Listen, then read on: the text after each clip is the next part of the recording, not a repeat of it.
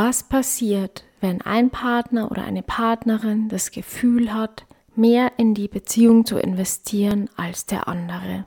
Die Folgen und aber auch die Hintergründe erfährst du in dieser Podcast-Folge.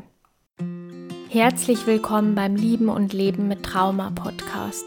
Ich zeige dir, wie du trotz deines Bindungstraumas ein erfülltes und glückliches Liebesleben führen kannst. Lassen wir gemeinsam die Ängste hinter uns. Und los geht's.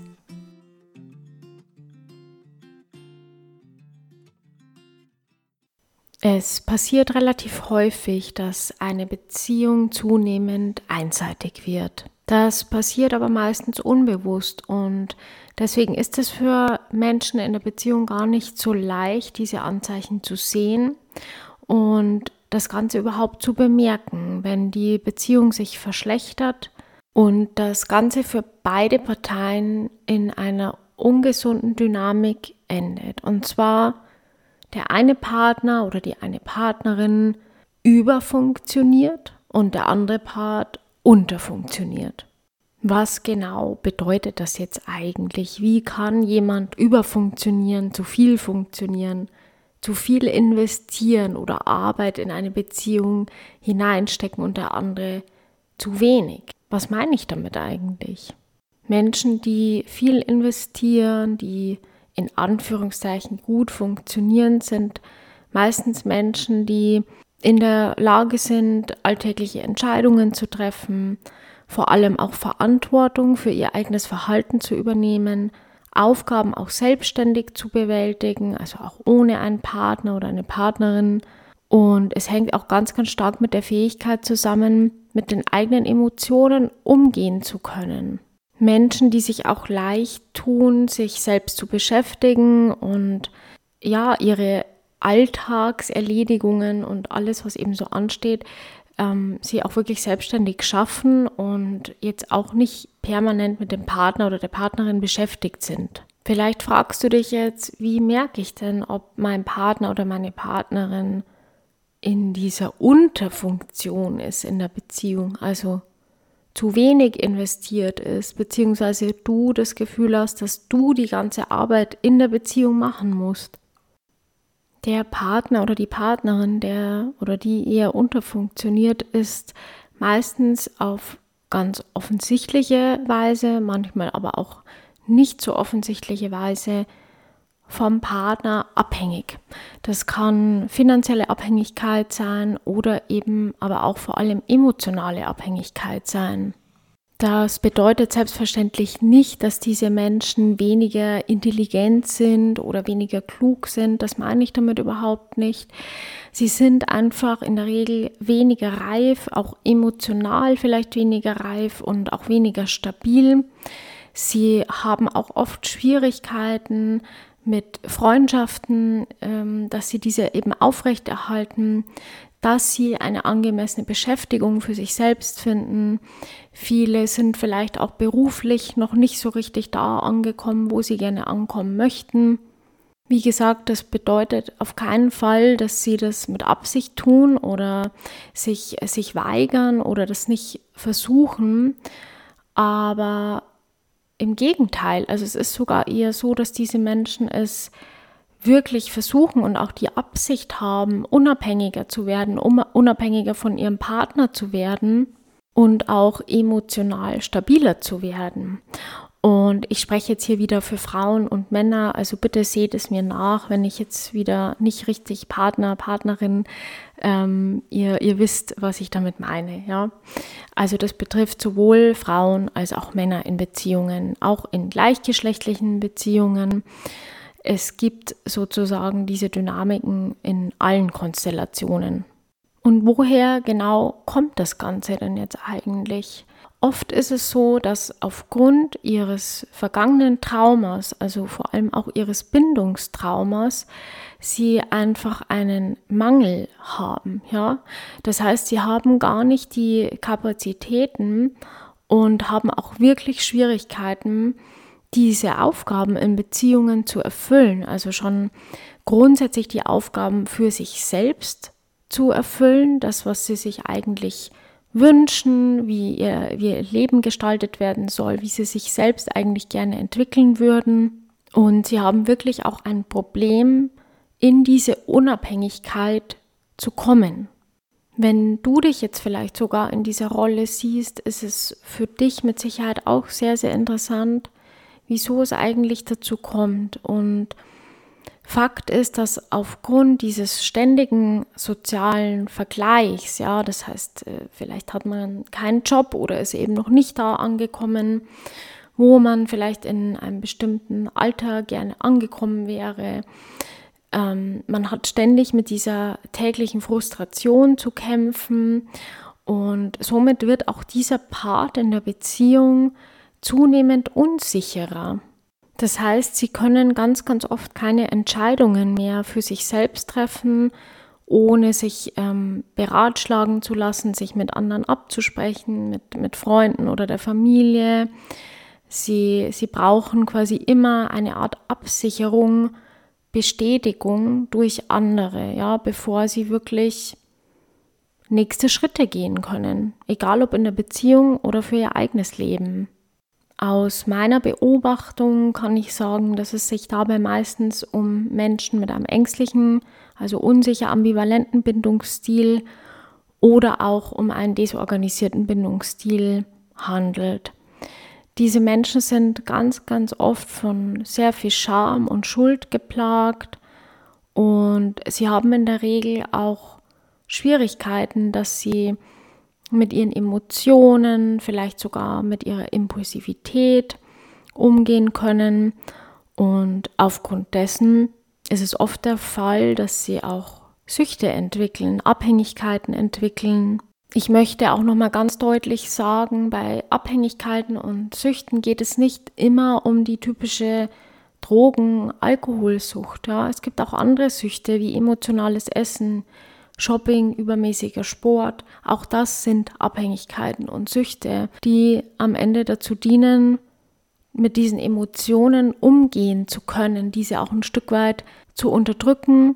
Und es ist eben eine Form der ungesunden Regulation, die man sehr, sehr früh vielleicht schon gelernt hat, um überhaupt mit diesen überwältigenden Gefühlen und mit dieser Frustration umgehen zu können wenn man nicht so die Möglichkeit hatte, diese emotionale Reife zu entwickeln, dann neigt man eben auch dazu, wirklich sehr unkontrolliert zu sein. Das heißt, dass man eben schnell emotional wird, ähm, vielleicht auch Dinge sagt, die man bereut oder gar nicht so gemeint hat. Und das hat eben für die Partner und Partnerinnen ganz oft die Folge, dass sie eben wirklich das Gefühl haben, sie müssten ständig aufpassen, was sie sagen, wie sie es sagen.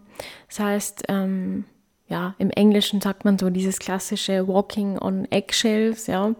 Also man läuft wortwörtlich auf Eierschalen und man kann im Grunde als Partner oder Partnerin auch nichts richtig tun oder sagen, ja, ohne diese Emotionen beim anderen auszulösen. Diese Menschen, die so emotional unreif wirken oder eben abhängig wirken, sind meistens auch sehr, sehr intelligent, sehr klug und auch Freunde und Familie beschreiben sie ganz oft so, dass sie, dass sie total viel Potenzial hätten, aber sie es quasi nicht schaffen, das abzurufen oder das entsprechend auch auszuschöpfen. Und diese Menschen wollen auch gar keine Last sein für andere aber sie werden eben durch ihr Bindungstrauma und durch ihre frühen Bindungsverletzungen und durch ihre Erfahrungen zurückgehalten. Zum Beispiel ist es ganz oft so, dass diese Menschen sehr kontrollierende Eltern hatten oder haben, die sie auch dafür bestraft haben, wenn sie unabhängig werden wollten, ja, wenn sie erwachsen werden wollten, wenn sie zu stark in ihre Autonomie gegangen sind, ja, also eben in diese Exploration, in diese Entdeckungsreise sozusagen gegangen sind, ja, dann wurden sie bestraft. Also immer wenn sie versucht haben, sich eigentlich auf eine gesunde Art und Weise abzugrenzen von der Bezugsperson, meistens auch von der Mama, dann folgte da eine Strafe, ja. Das muss keine körperliche Strafe oder Gewalt gewesen sein in dem Sinne. Oft ist es auch einfach das Ignorieren, das Anschweigen, der Liebesentzug und einfach dieses nicht mehr beachtet werden. Ja, also so dieses Du willst dich also von mir entfernen, du willst dich von mir trennen, du willst eine eigene Persönlichkeit werden und das ist ganz, ganz oft eine Verletzung für die Bezugsperson, ja, also unbegründet selbstverständlich, aber viele Eltern, Bezugspersonen, die selbst abhängig sind, ja, von ihren Kindern, empfinden das sozusagen als Grenzüberschreitung, ja, des Kindes. Das heißt, diese Kinder und diese Menschen haben gelernt, dass sie in einer Beziehung die Bedürftigen sind, ja, die Hilfsbedürftigen, die Abhängigen, weil sie eben so ihrer Bezugsperson gefallen haben und sie ganz, ganz viel Angst haben vor dieser Androhung, dass sie verlassen werden oder bestraft werden. Jetzt wechseln wir mal nochmal zu der anderen Seite der Beziehung, ja, also zu dem, der quasi das Gefühl hat, er oder sie macht die ganze Arbeit und kümmert sich um alles. Und für diesen Part kann das natürlich sehr, sehr ermüdend und auch frustrierend sein, wenn man mit diesem abhängigen Menschen, ja, in der Beziehung gefangen ist sozusagen, ja, weil egal wie sehr sie diese Menschen auch lieben, sie fühlen sich irgendwann tatsächlich sehr müde, erschöpft. Also das kann bis zu einem emotionalen Burnout gehen, weil sie quasi der emotionale Mittelpunkt sind, ja, der, der Halt, der oder diejenige, der quasi die Fürsorge übernehmen muss und, und der oder diejenige sein muss, der quasi alles tut. Ja, also wie so ein Elternteil, wie, wie eine richtige Bezugsperson. Aber es ist ganz wichtig, sich daran zu erinnern, dass eben der andere Part auch nicht absichtlich versucht, ja, ähm, den Partner oder die Partnerin zu verletzen, sondern es ist wirklich durch diese vergangene alte Konditionierung so, dass diese Menschen dadurch zurückgehalten werden. Ja. Das heißt, sie sind wirklich so programmiert und stecken so fest in dieser Abhängigkeit und, und tun das wirklich nicht mit Absicht. Jeder kennt vielleicht auch solche Fälle, wo man ganz offensichtlich sagt, ja, aber wieso geht sie oder er denn nicht aus der Beziehung und er oder sie ist doch eigentlich gar nicht abhängig oder vielleicht auch finanziell gar nicht abhängig. Wieso bleiben diese Menschen in diesen Beziehungen? Da gibt es selbstverständlich auch noch andere Dynamiken, aber ganz oft herrscht ein großes, großes Unmissverständnis, ja, diesen Menschen gegenüber. Wenn wir jetzt mal wieder auf die andere Seite, also auf diese Retter-Funktionierer-Seite gehen, wenn du dich jetzt vielleicht auch fragst, bist du quasi der Retter-Part, ja, oder der Part, der immer versucht, alles wieder zu reparieren. Fakt ist, dass eine Beziehung selbstverständlich immer aus zwei Parteien besteht und es ist nie nur einer schuld an dieser Dynamik. Also es gehören immer zwei dazu. Und wenn du jetzt vielleicht merkst, dass du in dieser Beziehungsdynamik mit jemandem bist, der sehr abhängig ist und eben in Anführungszeichen nicht funktioniert, ja, und du dich da vielleicht auch ein bisschen gefangen fühlst in dieser Dynamik, dann lohnt es sich auf jeden Fall jetzt dran zu bleiben und mal rauszufinden, ob du eben der andere Part, der Retter, Helfer, Arbeiter in der Beziehung bist. Höre dir dazu auch mal die Folge zur Parentifizierung von mir an, denn ganz oft sind eben diese Menschen, die in ihrer Kindheit parentifiziert worden sind, in dieser Rolle. Das bedeutet, dass sie schon in jungen Jahren durch die Umstände ihrer Eltern gezwungen waren oder auch durch die Unreife ihrer eigenen Eltern gezwungen waren, ganz, ganz viele Aufgaben zu übernehmen, die einfach schlichtweg nicht altersgerecht waren. Das heißt, sie mussten Verantwortungen übernehmen, Aufgaben, gegebenenfalls auch der emotionale Halt für ihre Eltern sein. Und diese Menschen neigen eben dazu, dieses Verhalten auch weiterhin in Beziehungen an den Tag zu legen. Das heißt, wenn du sozusagen der Betreuer, der Ratgeber, Kümmerer auch schon in deiner Kindheit warst für deine Bezugsperson, ja, wenn deine Bezugsperson verärgert war oder vielleicht auch psychische Probleme hatte, dann neigst du möglicherweise dazu auch wieder in Beziehung mit emotional unreifen Menschen zu sein oder vielleicht auch mit Menschen, die eben psychische Probleme haben und versuchst dort wieder diese Betreuer, Retter, Ratgeberrolle zu übernehmen. Und zwar, weil sich diese Rolle für dich vertraut anfühlt und du schlüpfst in diese Rolle, ohne das bewusst zu merken. Das heißt, immer wenn du jemanden triffst, jemanden siehst, der nicht wirklich effektiv ist oder sich nicht anstrengt, verspürst du automatisch so einen Drang, dieser Person zu helfen oder diese Person vielleicht sogar zu verändern oder eben Erledigungen, ja, Unterstützung oder was auch immer für sie zu tun oder zu geben. Und diese Rolle kann auf Dauer sehr, sehr erschöpfend sein, ja, wenn man zu viele Verantwortungen tragen muss. Aber es gibt eben auch die Kehrseite und es gibt auch diesen Teil von dir, ja, oder von deinem Partner, deiner Partnerin, der es auch genießt, ja, gebraucht zu werden.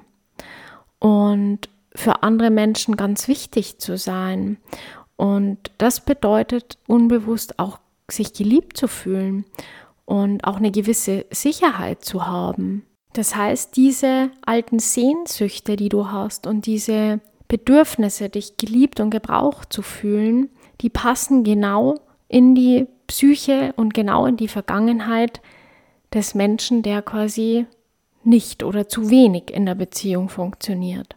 Also derjenige, der in der abhängigen Rolle ist, ja, in der unterfunktionierenden Rolle ist, sucht ganz unbewusst auch nach Bestätigung, nach jemandem, der da ist, ja, der ihn oder sie trösten kann, wo man sich anlehnen kann. Und deswegen wird auch dieser Mensch, ja, der so früh schon ganz, ganz viel Verantwortung übernehmen hat müssen, in dem Moment attraktiv.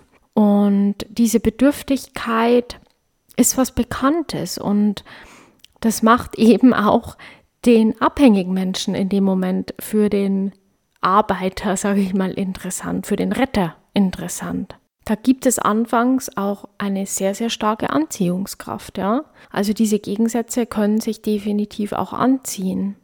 Beide finden also in dem Moment im jeweils anderen das, was sie kennen und finden sich auch genau in diesen Rollen wieder, die ihnen sehr, sehr vertraut sind, in denen sie sich sicher fühlen. Es wäre natürlich wunderbar, wenn wir sagen könnten, ja, ist doch super, dann passen die beiden ja perfekt zusammen. Aber wie du vielleicht schon weißt, geht es in meinem Podcast etwas tiefer und leider ist das eben nicht das Ende der Geschichte, denn so kann diese Beziehung auf Dauer nicht funktionieren und es dauert auch nicht wirklich lange, bis diese Anfangsanziehung und dieses perfekte Match sozusagen in Schwierigkeiten endet und es auch zu immer mehr Konflikten kommt. Wie passiert das denn jetzt eigentlich in dieser Dynamik? Wieso kommt es dann zu Konflikten, wenn doch jeder das findet, was er eigentlich kennt und was ihm vertraut ist? Diese Dynamik verstärkt sich in der Regel immer extremer. Das heißt, der eine Part geht immer mehr in die abhängige und hilflose Rolle und der andere geht immer mehr in die Kümmerer, Berater, Versorger, Arbeiterrolle. Und diese Schleife wird quasi immer enger, ja, und man kommt da auch gar nicht mehr so einfach raus. Ich möchte dir jetzt mal hier ein paar Anzeichen mitgeben, dass du dich vielleicht in dieser ungesunden Dynamik befindest.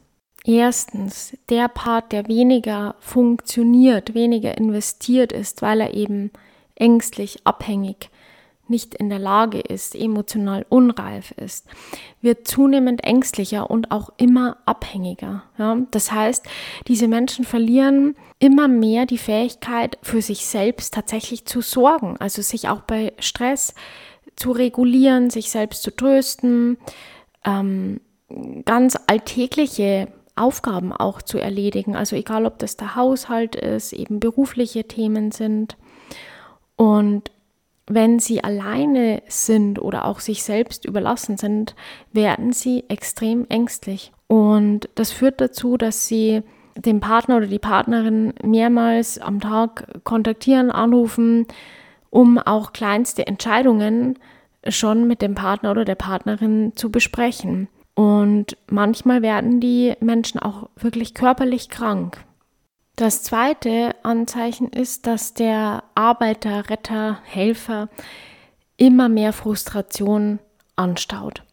Das heißt, ich habe das vorhin schon mal kurz erwähnt, man ist wirklich innerlich einem emotionalen Burnout sehr nah, weil man eben das Gefühl hat, für alles die Verantwortung zu übernehmen und auch gleichzeitig diesen Druck hat, für den anderen Menschen die Verantwortung mitzutragen. Man unterdrückt ganz oft diese Emotionen, weil man es eben gewohnt ist, den Fokus immer auf die Bedürfnisse der anderen zu legen und eben nicht auf sich selbst. Und ja, jeder ist natürlich aber am Ende ein Mensch und hat auch eigene Bedürfnisse und Wünsche und kann sich nicht immer nur um die Bedürfnisse der anderen kümmern. Und wenn diese Verantwortung zu groß wird, dann kehrt automatisch Frustration, Erschöpfung und auch so eine gewisse Schwere in der Beziehung ein. Das heißt, man fühlt sich auch in der Regel zunehmend einsamer, da man irgendwie das Gefühl hat, dass man keinen, ja, ich sag mal, gleichgesinnten oder gleichgestellten Partner an seiner Seite hat. Ja, wenn man hat eben das Gefühl, der Partner oder die Partnerin ist emotional nicht auf derselben oder auch intellektuell nicht auf derselben Ebene.